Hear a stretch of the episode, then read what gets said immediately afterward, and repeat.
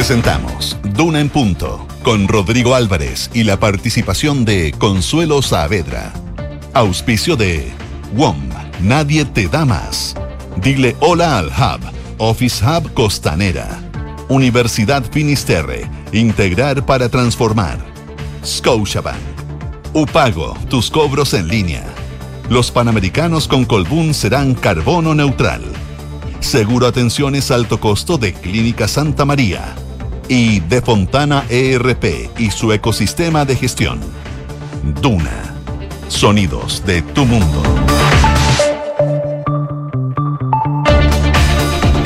7 de la mañana en punto. Son las 7 de la mañana en punto. ¿Qué tal? ¿Cómo les va? Muy, pero muy buenos días. Bienvenidos a esta edición de Hora en Punto que hacemos en día lunes 13 de noviembre del presente año, iniciando una nueva jornada, iniciando además una nueva semana con el clima entre Tongo y Los Vilos, ¿ah? porque eh, nublado, hace frío, se supone que la máxima día va a llegar sobre los 23, 24 grados o por ahí pero después vuelve a bajar la temperatura y vuelven las nubes a la región metropolitana, al menos en la zona central. Ya nos va a contar la José Soto cómo se nos viene esta semana respecto al pronóstico del tiempo. Una semana que vamos a tener harto de deporte. Hay fecha clasificatoria. Eh, juega Chile con Paraguay. ¿Se acuerda que estamos en una clasificatoria buena? Juega Chile con Paraguay y la otra semana tienen que jugar con Ecuador. El viernes eh, se da vamos a los Parapanamericanos. Eh, este día viernes con todas las instalaciones que se usó para los Panamericanos también. Eh, una semana donde además viene la cuenta regresiva respecto a lo que vimos anoche en la Argentina, el cara a cara entre Milei y Massa, porque la segunda vuelta es el próximo día domingo en el vecino país. Eh, se sigue discutiendo la ley de presupuesto con muchos reparos de los gobiernos regionales respecto a las eh, partidas que tienen que ver para regiones y básicamente apuntan a y critican la descentralización de la que en algún momento habló el presidente Gabriel Boric vamos a hablar del rompimiento del silencio de Catalina Pérez en entrevista con la tercera el día de ayer, que deja abierta la puerta a varias preguntas, a varias interrogantes. ¿Cuándo se enteró el gobierno del caso Democracia Viva? Ella dice que los antecedentes los pasó la primera semana de junio. Ahí supo y se lo entregó no solamente a personeros de gobierno, también al presidente de su partido, Juan Ignacio Latorre. Como puede ver, son demasiadas las cosas que vamos a ver en esta jornada y que se nos vienen en el transcurso de esta semana. José Soto, ¿cómo te va? Buenos días. Buenos días, ¿cómo estás? Bien, pues tú. Bien, oye, voy a hacer un link especial en la Dirección Meteorológica a ver esta semana completa en la región metropolitana. Veamos, veamos. Porque, por ejemplo, hoy día, agradable, 24 grados, es decir, pues, podemos andar así como con esta camiseta que ando yo, una cosa más, más delgadita, digamos. algo más liviano. Algo más liviano, pero pensando en los próximos, en los próximos días, la próxima semana, la verdad es que empieza a bajar la temperatura. Mañana, por ejemplo, el pronóstico de la Dirección Meteorológica dice 19 grados la máxima, el miércoles 19 me adelanto el día viernes, 17 grados, nublado, ya frío, la verdad, pensamos. los 24 hoy día vamos a terminar el viernes en 17. Exactamente, así que vamos a tener días bastante similares a lo que tuvimos el fin de semana. No hay por ahora pronóstico de lluvia, eso sí, pero sí temperaturas más bajas, muy alejadas a lo que uno podría esperarse ya de mediados del mes de noviembre. Mientras que en Valparaíso, 17 grados para hoy, eh, mañana baja también la temperatura, 16 grados, 15 grados en Valparaíso para el día miércoles, así que abrigarse. 15 grados en Concepción, pronóstico de lluvia en Valdivia, en Puerto Montt. De hecho, va a llover toda la semana, al igual que Coyhaique, con 8 grados de máximo. Lo que no cambia en este programa son nuestros infiltrados. Vamos a estar en un rato más con la Consuelo Saavedra y también con Gloria Faúndez, que nos viene a contar todos los detalles de esta entrevista a la diputada Catalina Pérez y el caso Democracia Viva y también estará con nosotros Mariana Marusic que nos viene a hablar de los últimos resultados de las ISAPRES, todo esto en medio de los fallos de la Corte Suprema, el máximo tribunal de nuestro país. Siete de la mañana con cuatro minutos, siete con cuatro, acá están nuestros titulares.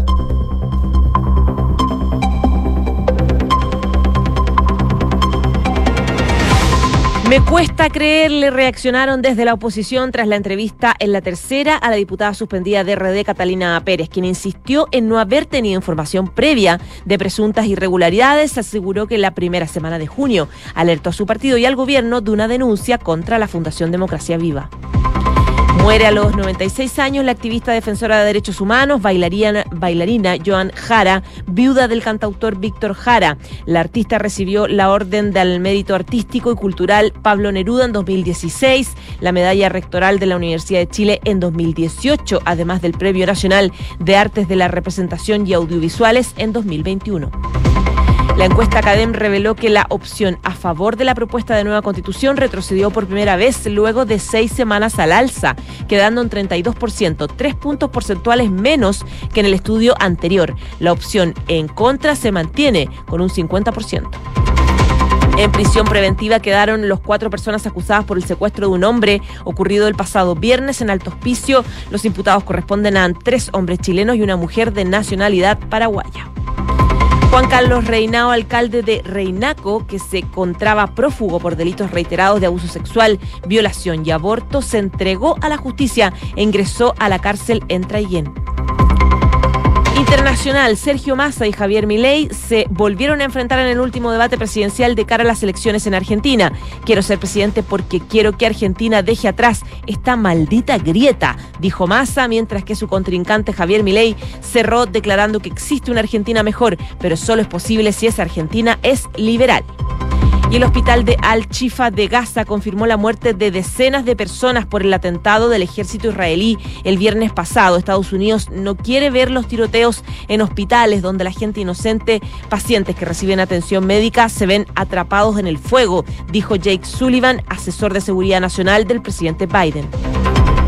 7 de la mañana, 6 minutos vamos al detalle de lo que, lo que pasa en nuestro país. Se están encendiendo las alarmas, se elevan las alertas en torno a los secuestros que se han registrado los últimos días en diferentes partes del país. Los últimos dos en la región de Tarapacá, que se suman al hecho ocurrido a mitad de semana en Rancagua. Y por lo mismo hay una serie de parlamentarios, varios parlamentarios que están llamando a extremar los esfuerzos en materia de persecución y también están pidiendo debatir este tipo de casos en las comisiones de seguridad, tanto de la Cámara como así también del Senado. Y es que durante esta semana, además del caso de secuestro del empresario Rudy Basualdo en Rancagua, se han reportado otros ilícitos del mismo tipo en otra zona del país.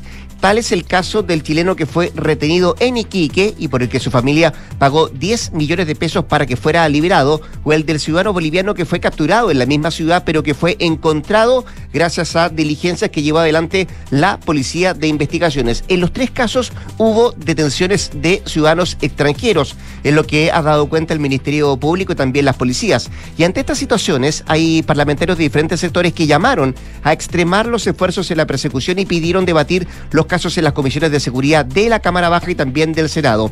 Este lunes eh, vamos a pedir en la Comisión de Seguridad del Senado que tratemos este asunto con el Ministerio del Interior. Fue lo que dijo, por ejemplo, el senador de la Democracia Cristiana, Iván Flores. Y en la misma línea agregó que a su juicio, publicitar las cifras, publicitar el pago, no le hace para nada un favor al tratamiento de estos hechos, ni tampoco a la ciudadanía que hoy día está de verdad conmocionada con este tipo de delitos. Era lo que manifestaba el senador de la Democracia Cristiana. Por ejemplo, la bancada de Renovación Nacional también envió una carta al fiscal nacional Ángel Valencia en la que le solicitan redoblar los esfuerzos persecutorios y además establecer qué medidas legislativas se requieren para perseguir con mayor eficacia este tipo de delitos. Por ahora crece la inquietud mientras siguen las pesquisas para dar con todos los involucrados en los recientes hechos. Todavía hay personas que eh, siguen... Eh, eh, todavía no ha podido capturar a gente que participó del secuestro en Rancagua, lo propio con uno de los hechos que ocurrió en la ciudad de Iquique. En menos de cinco días hemos sabido de tres secuestros y eso es lo que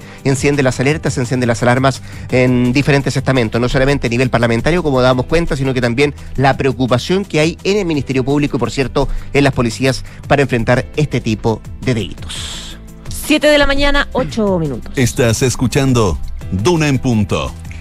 Bueno, y claramente ayer fue noticia esta nueva entrevista que da exclusiva en la tercera la diputada Catalina Pérez, suspendida de RD de Revolución Democrática en medio todavía de este tsunami que ha significado el caso Democracia Viva, eh, con las investigaciones a varias organizaciones ya que se están haciendo en varias eh, fiscalías regionales a lo largo del país. Recordemos que esto partió con esta, este reportaje que hace este medio de comunicación de Antofagasta Timeline, que reveló en 16 eh, de junio que la Seremi de la Vivienda Antofagasta traspasó 426 millones de pesos a Democracia Viva en el plan de asentamientos precarios. Y esta diputada está involucrada porque el ex Ceremi Carlos Contreras, de la zona, digamos, había sido su jefe de gabinete y el representante legal de esta fundación era su ex pololo, que es Daniel Andrade. Bueno, la Fiscalía Regional de Antofagasta incluso está investigando posibles tráfico, eh, delitos como tráfico de influencias, malversación de caudales públicos, fraude al fisco, etcétera. En ese contexto es que ella en entrevista con la tercera hora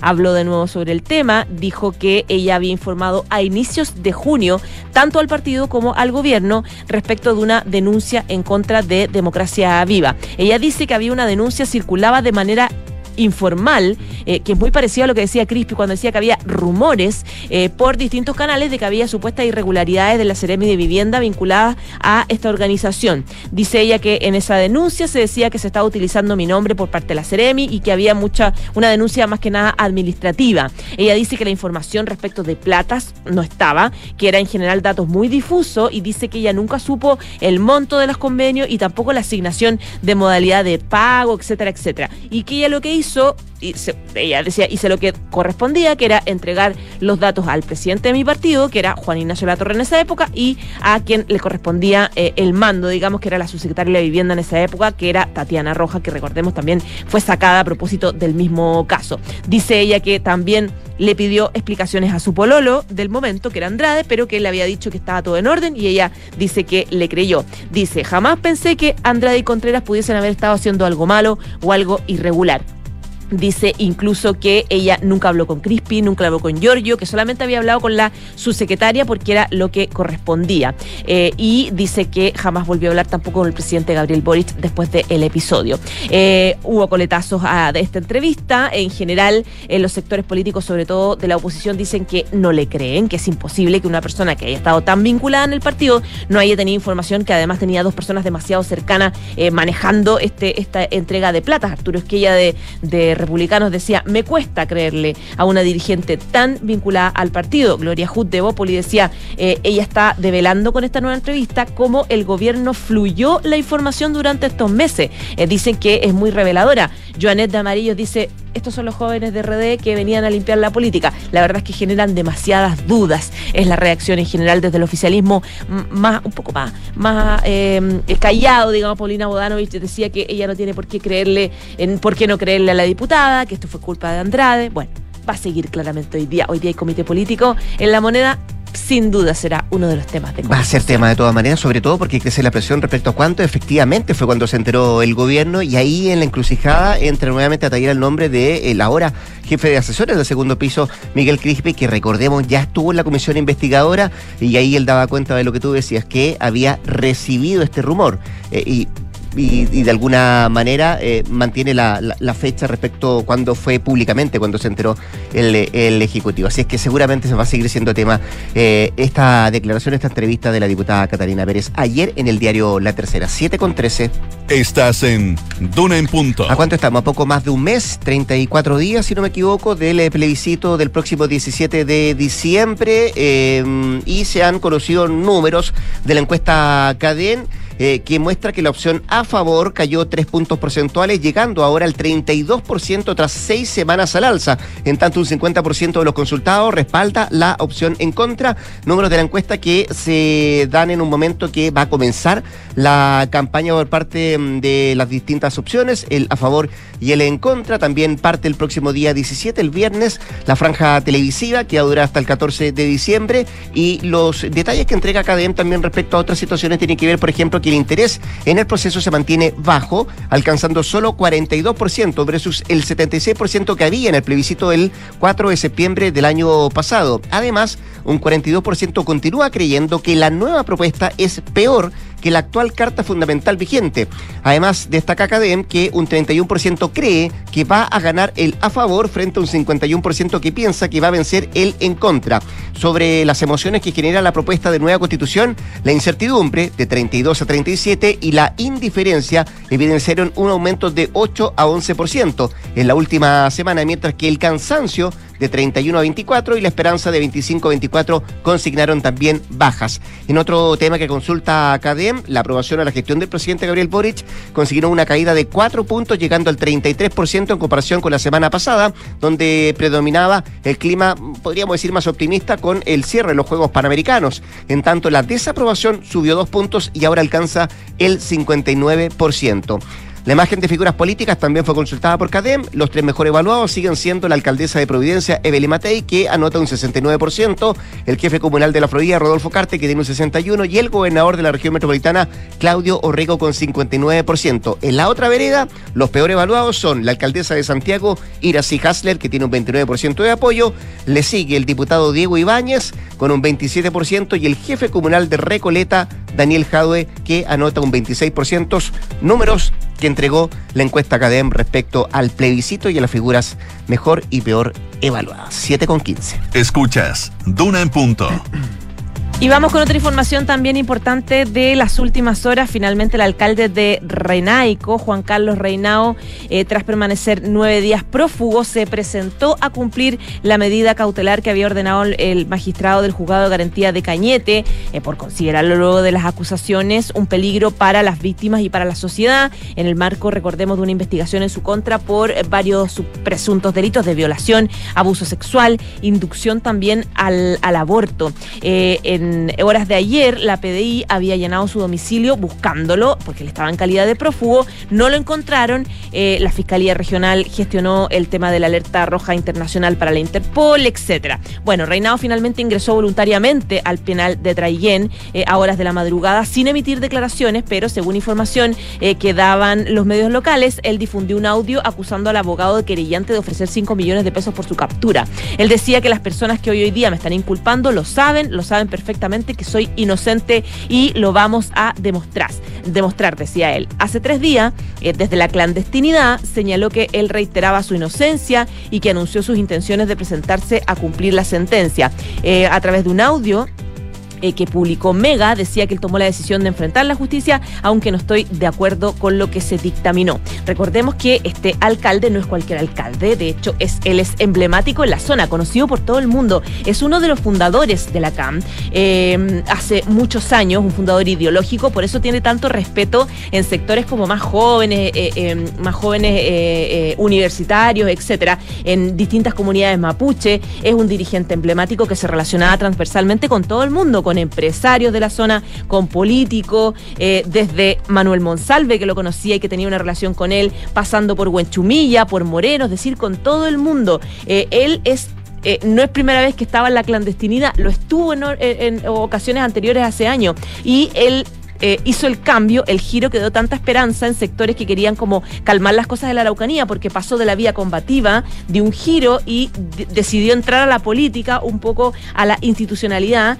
eh, a través de eh, esta elección en el que él se convierte en alcalde. Entonces era una figura muy importante y muy respetada, que ahora, claro, tiene estas acusaciones gravísimas, la verdad, y reiteradas, que vienen de larga lata, vienen de varios años, de más de una década, por casos de violación, abuso sexual e inducción al aborto.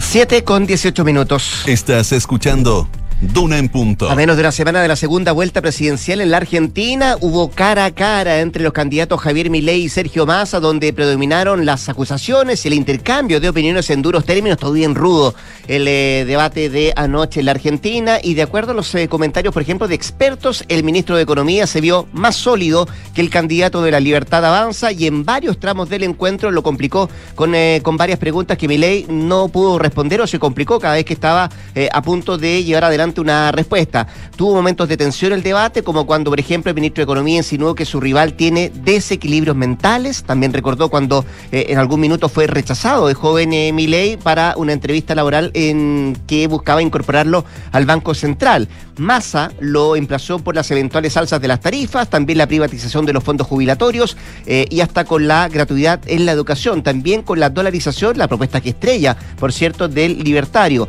En tanto, Milei, quien se vio un poquito más improvisado y quizá tal vez desordenado en sus respuestas que su rival. Recuperó terreno cuando hizo alguna referencia a la corrupción o cuando lo emparentó a Massa con la casta política a la que él eh, durante toda esta campaña ha prometido desterrar. Eh, también apeló Milei pocas veces a la realidad para rebatir, por ejemplo, argumentos. Habló de la caída salarial, pero no hizo hincapié en la inflación de tres dígitos, tampoco en la pobreza o en la inestabilidad cambiaria que le hubiera mm, dado pie, por ejemplo, para explicar su receta para dolarizar la economía doméstica. Pero, ¿quién ganó el último debate? ¿Qué impacto puede tener esto en el balotaje? ¿Pudo cambiar la opinión de los indecisos? Bueno, son preguntas inevitables y obligatorias que necesariamente van a tener respuesta eh, el domingo en las propias urnas, cuando vayan los argentinos a la urna. Pero si se trata del debate de anoche, parece que hubo bastante coincidencia, al menos generalizada, de que Sergio Massa terminó mejor posicionado que Milei. 7 con 20. En Duna en Punto le tomamos el pulso a la economía. Y hasta ahora revisamos los principales indicadores económicos. La UEF se cotiza en esta jornada en 36.481,25 pesos. El dólar observado 916,58. El euro 978,21. Y el cobre 3,66 dólares la libra. Aprovechamos de mirar la prensa económica que destaca Pulso como principales títulos. Salida de capitales sigue muy sobre el nivel previo a la crisis social del 2019. También destaca Pulso las novedades del premio Impulsa 2020 para evaluar la equidad de género en las empresas. Y el financiero, el diario financiero que destaca hoy día lunes, 10 proyectos por 1.500 millones de dólares mantienen pendiente su aprobación por retraso en el Comité de Ministros. Parte de los títulos económicos de este lunes.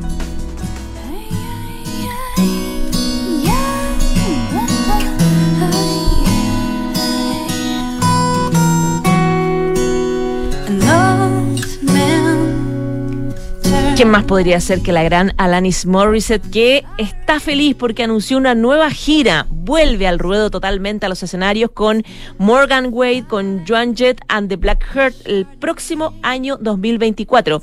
La cantante anunció una gigantesca excursión de 33 fechas por Estados Unidos titulada The Triple Moon Tour que comienza el 9 de junio en Phoenix, Arizona. Alanis luego se dirige a Houston, Nashville, Cincinnati, Portland, una gira que se extiende en California hasta el próximo 10 de agosto. Junto al cartel de la gira con temática celestial, Alanis anunció en Instagram su emoción. Dijo, he estado deseando tanto compartir esta nueva noticia con ustedes. Con Ironic de la canadiense de 49 años, nos vamos a una pausa comercial. La José Soto vuelve a las 8 de la mañana en punto para actualizar las informaciones. Y antes de la pausa, Biociudad es una iniciativa de aguas andinas con las soluciones concretas para el cambio climático. Infórmate y descubre más en biociudad.cl. Conecta la gestión de tu empresa con Sapiens CRP y tu área de gestión de personas con Senda, ambas soluciones de Fontana y su ecosistema de gestión empresarial. Integra todos los procesos de tu compañía en defontana.com. Di hola a trabajar en el lugar donde todo se conecta, los equipos, las ideas, los espacios, experiencias, cafés y nuevos caminos. Dile hola al hub Office Hub Costanera. Y en la FINIS forman en la excelencia. La carrera de Ingeniería Comercial tiene un sello en sostenibilidad. Es la única universidad de América Latina Support Institution de la iniciativa financiera ONU Ambiente, Universidad Finisterre, admisión 2024. 7 con 22. Nos vamos a la pausa. Ya volvemos con más temas sacando un punto. Quédate acá en el 89.7. ¿Sabías que el seguro Atenciones Alto Costo de Clínica Santa María y Health Seguros se puede complementar con cobertura ambulatoria y o de accidentes? Contrata y conoce más en clínicasantamaría.cl. El riesgo es cubierto por HELP Seguros de Vida SEA. Las condiciones generales se encuentran depositadas en la Comisión del Mercado Financiero bajo el código POL 3 2017 0001. Te invitamos a seguir apoyando a nuestros deportistas. Ahora en los Juegos para Panamericanos. Una nueva oportunidad para que en cada partido, en cada carrera y en cada cancha dejemos huella. Por eso Colbún seguirá transformando Santiago 2023 en un evento carbono neutral a través de bonos de carbono de sus centrales de energía renovables. Colbún transforma, impulsa, sueña. Hay un lugar donde se conectan todas las cosas buenas de volver a trabajar. Comodidad y ubicación, espacios y flexibilidad, seguridad y privacidad. Un lugar donde se conecta lo mejor de cómo se hacían las cosas y de cómo se harán. Un lugar donde todo encaja, todo fluye y todo funciona. Office Hub Costanera, donde todo se conecta. ¿Y tú, ya elegiste el Hub como tu nuevo lugar de trabajo? Descubre más en officehubcostanera.cl. Este 2023, los fondos mutuos Scotia nuevamente fueron reconocidos por premios Salmón y Morningstar, gracias a una sólida gestión de inversiones con asesoría experta y su respaldo global. Hazte cliente y dale un impulso a tus inversiones. Equipo, tenemos que aumentar la productividad y reducir costos. ¿Alguna idea? Podríamos crear una reunión para reunirnos a discutir cómo aumentar la productividad. Eso. ¿Y cómo ahorramos? Mm, ¿Podríamos cambiar el proveedor de papel higiénico? Perdón. La mejor manera de ahorrar y aumentar la productividad es con Defontana, el ERP líder que integra ventas, contabilidad, recursos humanos y mucho más. Da el paso ahora en defontana.com y crea hoy tu cuenta gratis. Defontana, pensemos digital.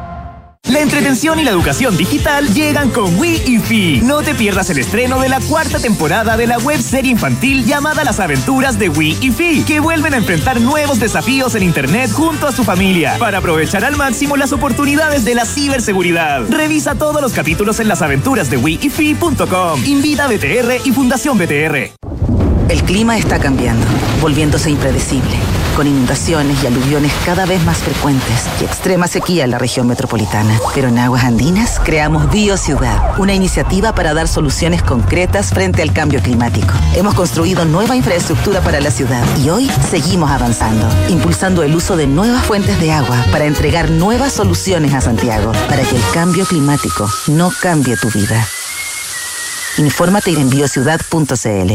Esto es Duna en Punto con Rodrigo Álvarez.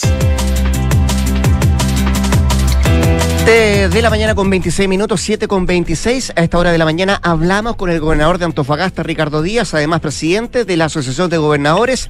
Don Ricardo, ¿cómo le va? Buenos días. Muchas gracias por atender la llamada a Radio Duna. Eh, muchas gracias y así es, estamos terminando lo que fue el encuentro en Valdía, donde planteamos varias medidas que tienen que ver con cómo eh, profundizamos el proceso de descentralización. Ya, eh, vamos a hablar de descentralización también, con la mirada que tienen los gobernadores, que surgió de ese conclave, podríamos llamarlo gobernador, de lo que usted decía, se juntaron en Valdía. Pero antes de eso, usted militó en Revolución Democrática, ¿no? Eh, deje preguntarle, antes que todo, cómo toma usted las declaraciones de la diputada Catalina Pérez, que ayer habló con el diario, con el diario La Tercera. Yo me fui de Revolución Democrática por las serias diferencias que tenía con Catalina Pérez.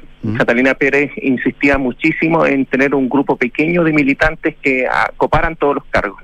Eh, ella quería eh, ser senadora, quería que su pareja fuera diputado, quería que su amiga fuera gobernadora y otra amiga que fuera eh, alcaldesa. Y eso era lo que se comentaba ya en Antofagasta respecto a lo que estaban haciendo siguiendo estos recursos de democracia viva. A mí me parece que eh, lo que ella plantea eh, no me cuesta mucho creerle puesto que ella tenía un control férreo sobre los más cercanos del partido que fueron los que finalmente se quedaron cuando nosotros nos salimos.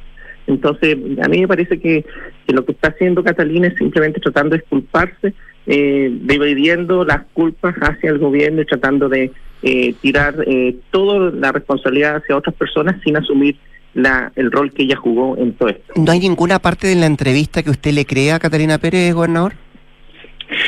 Lo que pasa es que yo tengo el conocimiento cercano de ella por el territorio. O sea, eh, la actitud que ella tuvo hacia mi persona y hacia los que eran cercanos a mí en Revolución Democrática eh, fue todo lo contrario de lo que ella plantea. O sea, había un control irrestricto lo que pasaba. Recuerda que ella fue presidenta del partido en un momento, en una campaña bastante cruenta en donde usó todos los mecanismos posibles para poder lograr ese puesto. Entonces es, muy difícil creer que ella no supiera nada siendo su pareja, estando eh, el Ceremi, que era pareja de la consejera regional que quería ser gobernadora, y, con la fuerza con que ellos se presentaban. Eh, eh, a mí la sensación que me quedó es que ellos estaban buscando eh, fondos para tener futuras campañas. gobernador, estamos conversando con el gobernador de Antofagasta, Ricardo Díaz, pero después de escuchar a la diputada, independiente de lo que usted me ha dicho, ¿a usted le queda claro cuándo se enteró la moneda del caso de Democracia Viva? Eh, mira, me cuesta eh, poder establecer eh, ese principio, porque en, realidad eh, me parece que lo que hay en la declaración de Catalina es un intento de exculparse, mm. producto de cómo van avanzando la, las demandas y cómo van avanzando las querellas, en las que se acentuarán con el, el último informe de Contraloría. Que Porque el, el caso, el caso públicamente, de gobernador, el caso públicamente se conoció el 16 de junio. Ella dice en esta entrevista en la tercera que eh, avisó al Ejecutivo y también a su partido, de hecho al presidente de su partido del entonces, Juan Ignacio Latorre, a principios del mes de junio. Eh, ese caso se venía conociendo en la región. De hecho, habían unos correos que habían mandado funcionarios. Eh, y yo creo que esa fecha es la fecha más, más correcta, la fecha en donde le llega a la subsecretaria de Vivienda un correo por parte de funcionarios donde hace la denuncia de toda esta situación. Eh, ahí es donde despega esto. De hecho, el timeline lo único que hace es publicar la información que estaba en esos correos. O sea, no, no hubo una labor extra de, buscar mayor información. ¿Esa respuesta se acerca un poco a la realidad, dice usted? ¿De que ella se enteró como a principios de junio? Yo creo que sí. bueno, ahora ella en la entrevista da cuenta de que ella sabía, incluso en el verano, esta situación, mm. lo cual contradice las razones anteriores que ella tenía. Eh, ¿Y en qué pie quedan a su juicio, gobernador, eh, por ejemplo, el presidente de su, de su ex partido, Juan Ignacio Latorre, o el jefe de asesores del segundo piso, Miguel Crispi, que estuvo, de hecho, en la comisión investigadora? Mira, en la entrevista eh, Catalina intenta culpar todo al, al partido y, intenta más bien exculpar a las personas cercanas a la moneda. Eh, yo creo que ahí es donde se entran en ciertas contradicciones. Eh, porque en general RD es un círculo muy pequeño y, y ella fue parte de la directiva nacional. Ya, eh, vamos a otro tema. El, mismo día que ustedes estaban eh, reunidos en Valdía, los gobernadores, me refiero, don Ricardo, se conocían los informes del Contralor, el Contralor eh, Bermúdez. ¿Cómo golpea la auditoría del Contralor y la serie de denuncias en, diferentes, en las diferentes gobernaciones? ¿Cómo recibieron ustedes este informe que entregó el Contralor la semana pasada? Mira, eh, la estructura de los gobiernos regionales es principalmente la estructura que existía en las intendencias y no cabe ninguna duda de que habían varios problemas en términos administrativos de registro y de control y seguimiento de los dineros y los montos. De hecho, en mi misma región eh, ocurrieron graves casos con entrega de cajas de alimentos durante pandemia. Mm. Entonces, era necesario establecer mayores sistemas de control, era necesario eh, actualizar los sistemas de registro y, y, eso, por lo menos en lo que aparece en el informe en mi región, eh, es lo que nosotros hemos estado haciendo. ahora, por lo menos hay algunas regiones, entre las mías está incluida, en donde se exculpa cualquier falta a la probidad y cualquier ilegalidad. Y hay en algunas regiones eh, derivaciones hacia la Fiscalía para que se hagan las investigaciones correspondientes, puesto que a tenor de la Contraloría se, han establecido la posibilidad de algún ilícito. Yo creo que en el caso particular de su, en el caso particular de su gobernación de Antofagasta, gobernador, ¿usted descarta de plano eh, falta a la probidad? Yo no lo descarto, lo descarto a Contraloría. Contraloría establece, si tú te fijas, Contraloría establece eh, distintos niveles de, peligrosidad. Y, y, en el fondo, en mi región solamente hay cuatro observaciones, que son cuatro observaciones eh, administrativas y que eh, lo que implican es que no, se pide, no se solicita ningún sumario, ni tampoco se deriva ningún antecedente a la fiscalía, puesto que eh, no hay indicios de haber eh, generado tráfico de influencias, ni tampoco malversación de fondos, ni tampoco desvío de recursos. ¿Mm?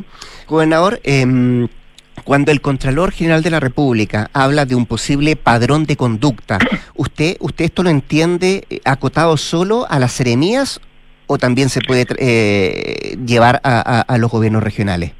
Lo que pasa es que el padrón de conducta aparece claramente en el informe de Contraloría en la Seremía, pero es muy difícil que se establezcan los distintos gobiernos regionales, puesto que cada gobierno regional tiene un funcionamiento y tiene criterios distintos de acción, puesto que son autoridades electas. Entonces es muy difícil establecer un patrón entre los gobiernos regionales. Ahora, lamentablemente el Contralor cada vez que entrega su informe mezcla lo que son las seremías de los gobiernos regionales. Eh, como haciéndolo bajo el mismo paraguas, dice usted. Así es, porque en el fondo lo que ocurrió acá fue que se detectaron fallas con algunas fundaciones en la seremía de Antofagasta y se empezaron a ver esas fundaciones si trabajaban o no trabajaban con los gobiernos regionales. Y de ahí se supuso que también había un patrón de conducta en los gobiernos regionales. Se me acusó a mí durante meses, se me estaba acusando de, haber malversado recursos. Ese fue el informe, el informe, preliminar, ¿no? Usted se refiere al informe preliminar hace un mes que entregó la propia Contraloría. de denuncias de, diputados. Eh, los diputados levantaron una serie de cuestionamientos y dudas, por ejemplo, respecto del, actual del gobierno regional de Antofagasta, porque precisamente algunas fundaciones que estaban en la Seremía de Antofagasta también estaban en la mía.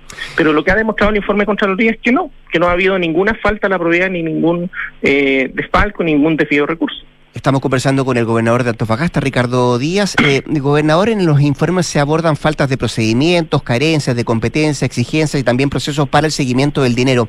A su juicio y conocedor del tema, ¿dónde, dónde cree usted que estuvo la falla?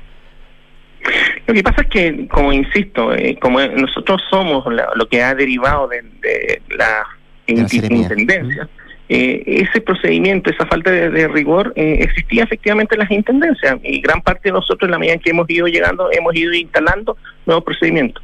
El informe de Contraloría, si te fijas, establece que se han hecho respuesta a algunas mediciones y establece nuevos tiempos para que se puedan cumplir eh, esos elementos administrativos que permitirían seguir mejor los recursos. Por tanto, en ese término hay que tomar el informe de Contraloría. son mejoras que se tienen que hacer sin duda alguna. ¿Y, ¿Y desde su punto de vista la Contraloría pudo haber hecho algo? la Contraloría, La Contraloría está en falta, puesto que todos los cuestionamientos que se han hecho a los gobiernos regionales, por lo mm. menos, han sido visados por Contraloría. Ya. Eh, gobernador, por estos días en el Congreso se está discutiendo la ley de presupuesto. ¿Qué opinión tiene usted respecto a los dineros que podrían llegar a los gobernadores regionales?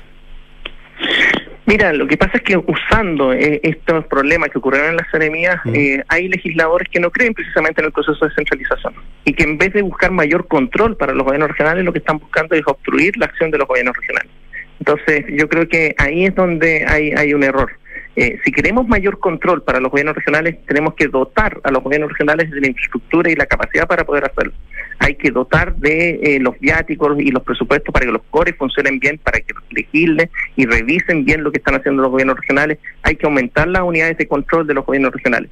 Pero eso no aparece en la ley de presupuesto. Lo que sí aparece más trabas burocráticas para la ejecución de los recursos. Eh, el presidente Boric en su momento habló de buscar la mayor descentralización posible y así como están las cosas, como se está discutiendo esta ley de presupuesto, gobernador, ¿cuánto se acerca esa idea del presidente a la, a la realidad? Lamentablemente, si se aprueba la ley de presupuesto como está eh, enunciada en su inicio, el presidente Boric se va a ir de la moneda con más poder del que llegó. O sea, ¿usted ve una descentralización casi nula de aquí en adelante? Eh, eso es lo que se está viendo, porque en el fondo se le está quitando a los gobiernos regionales la capacidad de tener autonomía. Eh, nosotros hicimos propuestas en un proyecto de ley Regiones Más Fuertes en donde poníamos índices mucho más altos para el actuar. Y, ninguno de esos índices ha querido el Parlamento poder discutirlo, sino que lo que han querido es simplemente obstruir la acción de, los gobiernos regionales. Mm. No obstante, aquí entre los senadores hemos encontrado más apoyo y yo creo que a través de ellos podemos lograr destrabar estos elementos. Bien, pues el gobernador de Antofagasta, más presidente de la Asociación de Gobernadores, Ricardo Díaz, conversando esta mañana con Radio Duna. Gracias, gobernador, que esté muy bien. ¿eh? Muchas gracias. Hasta luego. 7 de la mañana con 36, 37 minutos ya. Los Juegos Panamericanos y para Panamericanos Santiago 2023 serán un evento carbono neutral gracias a Colbún y los bonos de carbono de sus centrales de energía renovable. Cambiar siempre es bueno. Aprovecha y cambia tu teléfono. Pórtate WOM con hasta un 50% de descuento en equipos. Llévalos en hasta 24 cuotas y con despacho gratis. WOM, nadie te da más. Y con UPago y Transbank garantiza los pagos recurrentes de tu negocio. Implementa PadPass una sola vez y disfruta de ingresos constantes. Son la única solución en Chile que previene rechazos de pagos por vencimiento, hurto o pérdida de tarjetas. Descubre cómo hacerlo en upago.cl y porque tu tranquilidad y la de toda tu familia son lo más importante, ahora el seguro Atenciones Alto Costo de Clínica Santa María y Help Seguros se puede complementar con cobertura ambulatoria y o de accidentes. Conoce más detalles en clínicasantamaría.cl y que tus objetivos de mediano y largo plazo estén en las manos de quienes más saben te da mucha más tranquilidad. Conoce Scotia Portafolios y deja que expertos diversifiquen tus inversiones, trabajando la mejor estrategia según tu perfil de inversionista. Contacta hoy a tu asesor de inversiones Scotia. 738. Nos vamos rápidamente a la pausa. Al regreso, Consuelo Saavedra y nuestras infiltradas, Gloria Faúndes y Mariana Marosic. Hablamos de Catalina Pérez y también de las ISAPRES. Descubre la alianza perfecta para tu negocio con UPago y Transbank. Garantizamos tus pagos recurrentes. Evita las complicaciones por vencimiento, hurto o pérdida de tarjetas y reduce los rechazos. Activa PadPass en línea una sola vez y asegura tus ingresos de forma permanente. Optimiza tu flujo de caja y reduce los impagos. Fortalece las finanzas de tu negocio hoy. Visita upago.cl y pasa al siguiente nivel. Te invitamos a seguir apoyando a nuestros deportistas. Ahora en los Juegos para Panamericanos, una nueva oportunidad para que en cada partido, en cada carrera y en cada cancha dejemos huella. Por eso Colbún seguirá transformando Santiago 2023 en un evento carbono neutral a través de bonos de carbono de sus centrales de energía renovables. Colbún transforma, impulsa, sueña.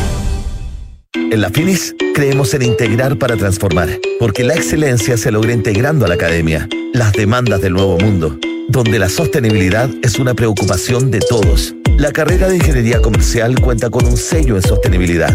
Somos la única universidad de América Latina que es Supporting Institution de la iniciativa financiera de ONU Ambiente. Universidad Finisterre. Integrar para transformar.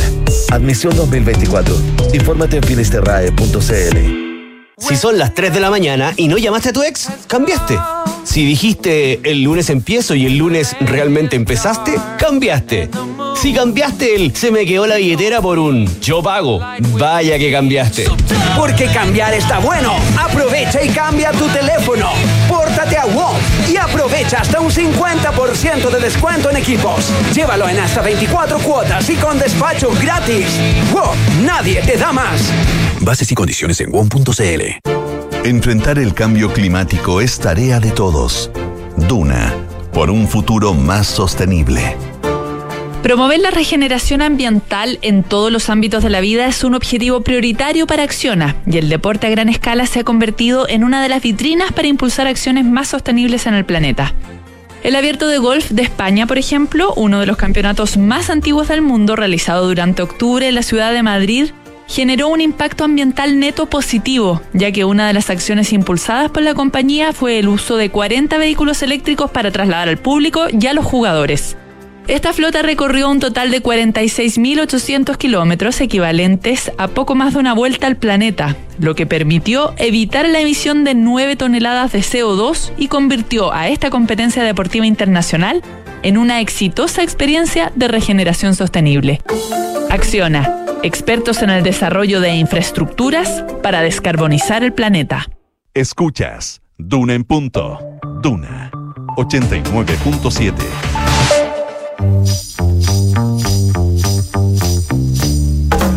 Son los infiltrados en Duna en punto.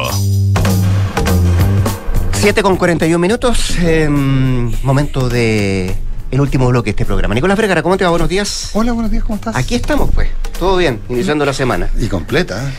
Completa. Los cinco días se trabajan, qué horror.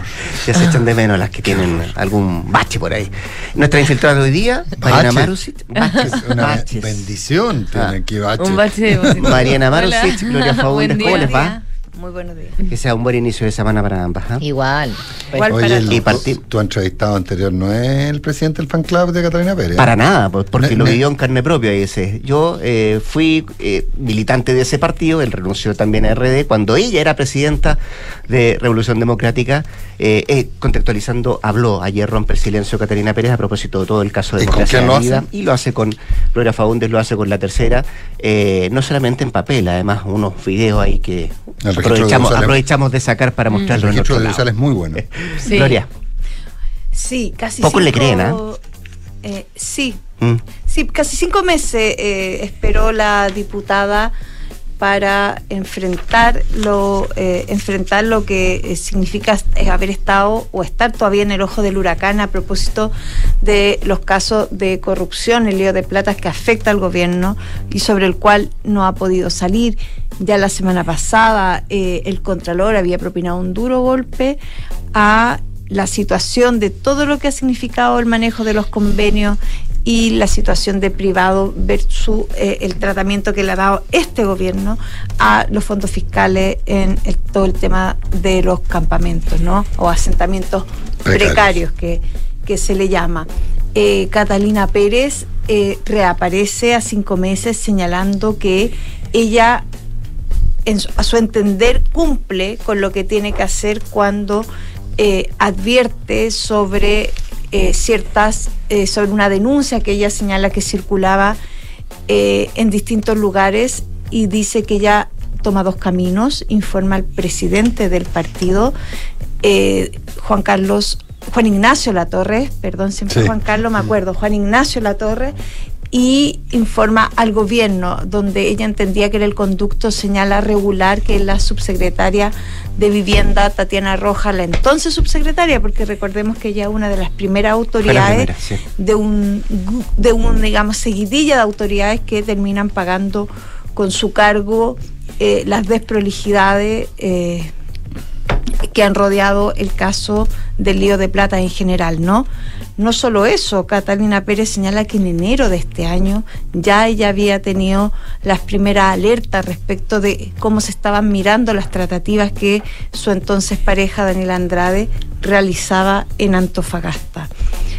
¿Qué planteaba ella? Que ella señala que dice hacer lo que cree le correspondía, que era informar a su partido, informar al gobierno y preguntar en su casa. Y en su casa, según ella, eh, se le señaló estaba todo en orden. Eh, menciona aparte al mea culpa de la diputada respecto de por qué no indagó con mayor profundidad antes de eh, junio, que es cuando el 16 de junio está ahí el caso, eh, ella evidentemente señala que ahí comete un error político, lo plantea de manera muy dramática, además señalando que es un error que no se va a perdonar eh, por el resto de su vida, ¿no? Ahora ella abre un nuevo capítulo, evidentemente, respecto del tema del lío de plata. Me parece que hay dos personas que están eh, en particular eh, muy comprometidas. Digo dos porque ya había quedado bastante en evidencia que Juan Ignacio Latorre, quien también perdió en el camino su cargo como presidente de Revolución Democrática, como una víctima más de este caso, ¿eh? bien silenciosa porque también queda eh, quiero decir que sobre él ya estaba este tema de que él sabía antes, en su minuto la tercera había revelado este Zoom 10 días antes, donde se le habían contado los pormenores, ya había un tema eh, bien complejo respecto de cuál fue el manejo de crisis que él hace. Eh, respecto de eso, porque entre otras cosas, la diputada Pérez también señala que él fue más o menos una suerte de partner de conversación permanente sobre la crisis desde principios de junio. Eh, por eso digo que, ahí hay un tema que evidentemente está eh, todavía eh, con ciertas nebulosas, en particular porque Juan Ignacio Latorre no ha pensado que que es necesaria una explicación de su parte también respecto de cuáles fueron los pasos que él mismo siguió a propósito de todo el tema del lío de plata hay un tema, la, oposición ayer ya había dado sus primeras luces respecto de su interés en reactivar una acusación constitucional contra el ministro de Vivienda, Carlos Monte, en particular porque la semana pasada la Contraloría golpeó muy fuerte eh, cuál era, eh, digamos, golpea muy fuerte su manejo del ministerio, de su mm. cartera, cuando señala que las prácticas de, de digamos, de, de, cómo se concretaban estos convenios eh, en todas las seremías prácticamente, mm. claro, tenían las mismas, las mismas debilidades. Así es. Entonces, él ya está en una situación de eh, fragilidad política. Yo creo que hay que ver esta semana. Ayer en, en la oposición había cierto interés, por cierto, en reactivar una, eh, una acusación constitucional contra Carlos Monte y el ministro eh, también, es, dicho sea de paso, que ha jugado mucho al capital político que ha concentrado en los últimos 30 años, eh, nuevamente recibió el blindaje de su partido, el Partido Socialista. Y, y el otra área, digamos que y lo voy a decir de esta manera, en la frivolidad en la que queda el jefe de asesores del segundo piso, Miguel Crispi, respecto de lo que él señala era un rumor, porque si asumimos que ambos, sin ningún tipo de información cruzada entre ellos, Catalina Pérez y Miguel Crispi reciben la misma información, eh, el jefe de asesores la califica como rumor y hace una consulta según él traspasa esto a la subsecretaria de vivienda. Eh, todo converge de mismo. Claro, Catalina Pérez no solo va, dice, donde mi partido, el gobierno, sino que también acuda a Contraloría. Es decir, lo que está en duda, más allá de quizás si hay una mentira en términos de que el jefe de asesores ha ocultado realmente información sobre cómo, eh, eh, cómo se entera de, de todo este tema del lío de plata, lo que yo creo que se hace una una duda muy grande es respecto del juicio, del criterio político que tiene que tener un jefe de asesores, particularmente presidenciales, sobre los casos de corrupción. Porque dicho sea de paso, si hubiese sido un rumor, no es un rumor sobre cualquier tema, es un rumor sobre corrupción.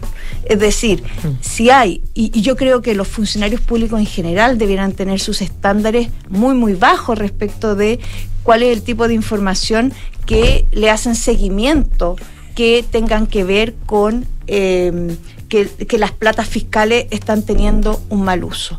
Entonces, al menos me parece que el jefe de asesores tiene un duro pecado de frivolidad respecto de cuál es la información que le llega pero también cuál es el seguimiento que hace esa información, porque mm.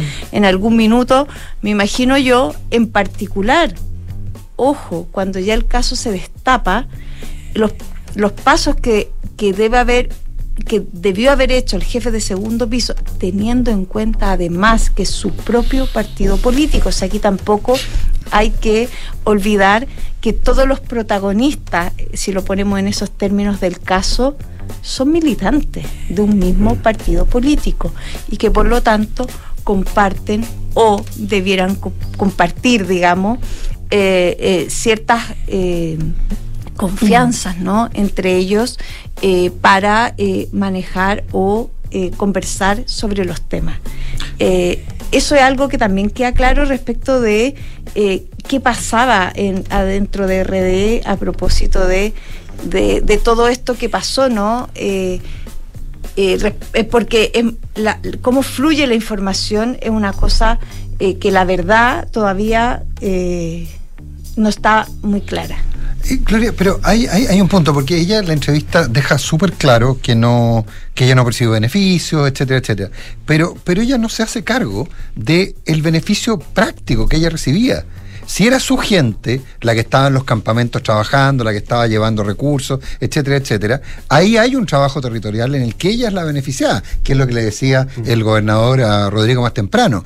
Ella no se hace cargo de esa parte. Ella se hace cargo de la parte formal, de si hubo o no corrupción, de si eh, ella se quedó o no se quedó con plata, pero no se hace cargo del beneficio político que obtuvo o que obtenía, no sé si lo, que yo creo que lo perdió, pero el beneficio que obtenía. Y esa probablemente es la parte más, más dura, que es el trabajo territorial que hacía Andrade y su gente con él, con ella.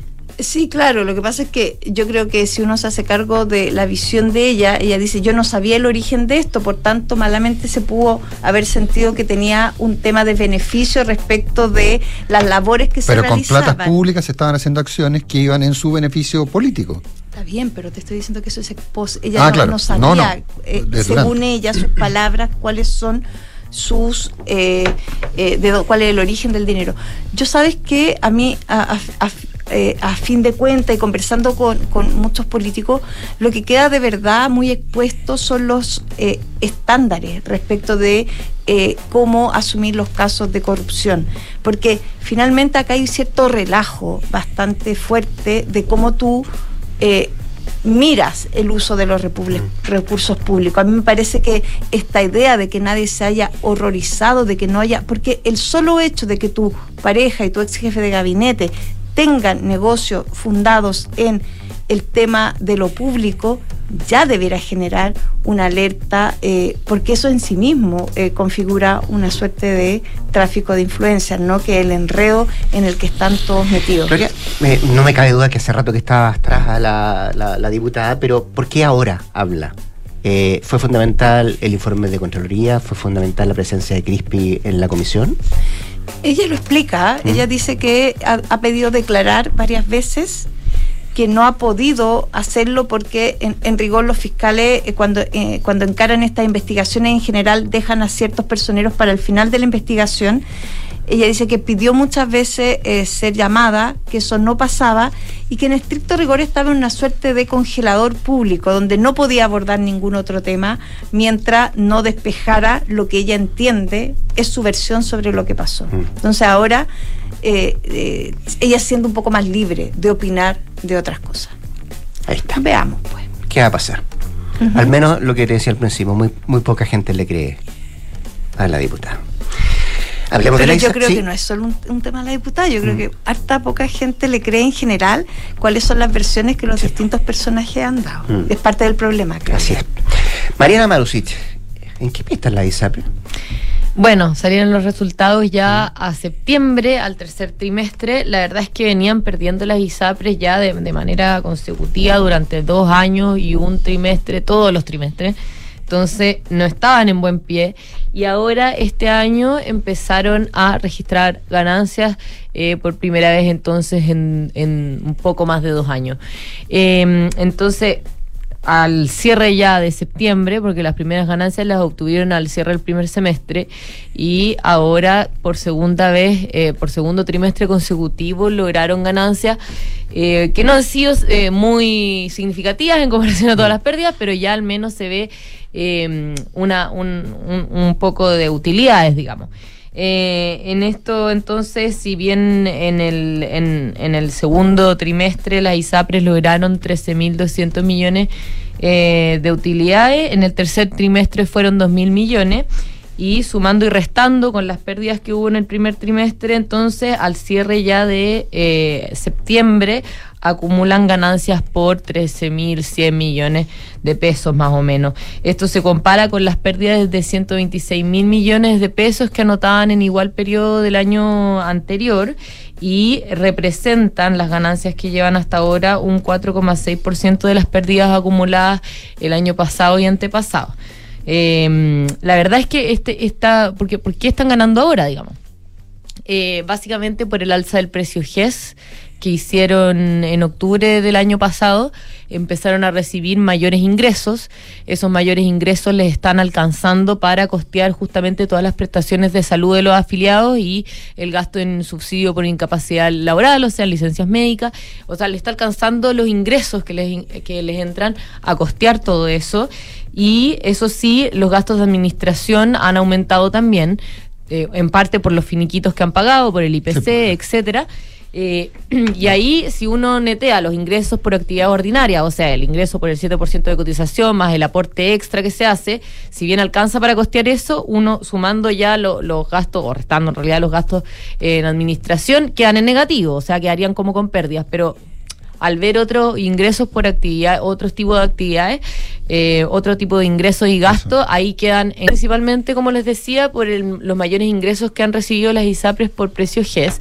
Pero em, el miedo que tiene la industria ahora es que básicamente eso se, se debería revertir ahora con el fallo de la Corte Suprema que dijo que hay que anular el último incremento del precio GES.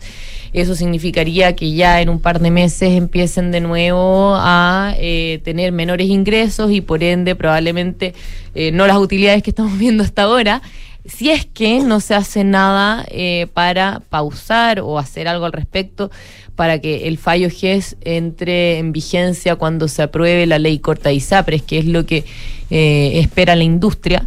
Eh, pero ellos ya no tienen muchas más cartas que tomar y ahora la Superintendencia de Salud está evaluando algunas alternativas para ver si puede amortiguar de alguna manera todo esto, al menos hasta que entre en vigencia, eh, bueno, en realidad entre en vigencia se tiene que aprobar primero la ley corta de ISAPRE. Que, tiene para un rato. Oye, pero, entiendo que eh, entiendo que también hubo una menor presión por pagos de licencia.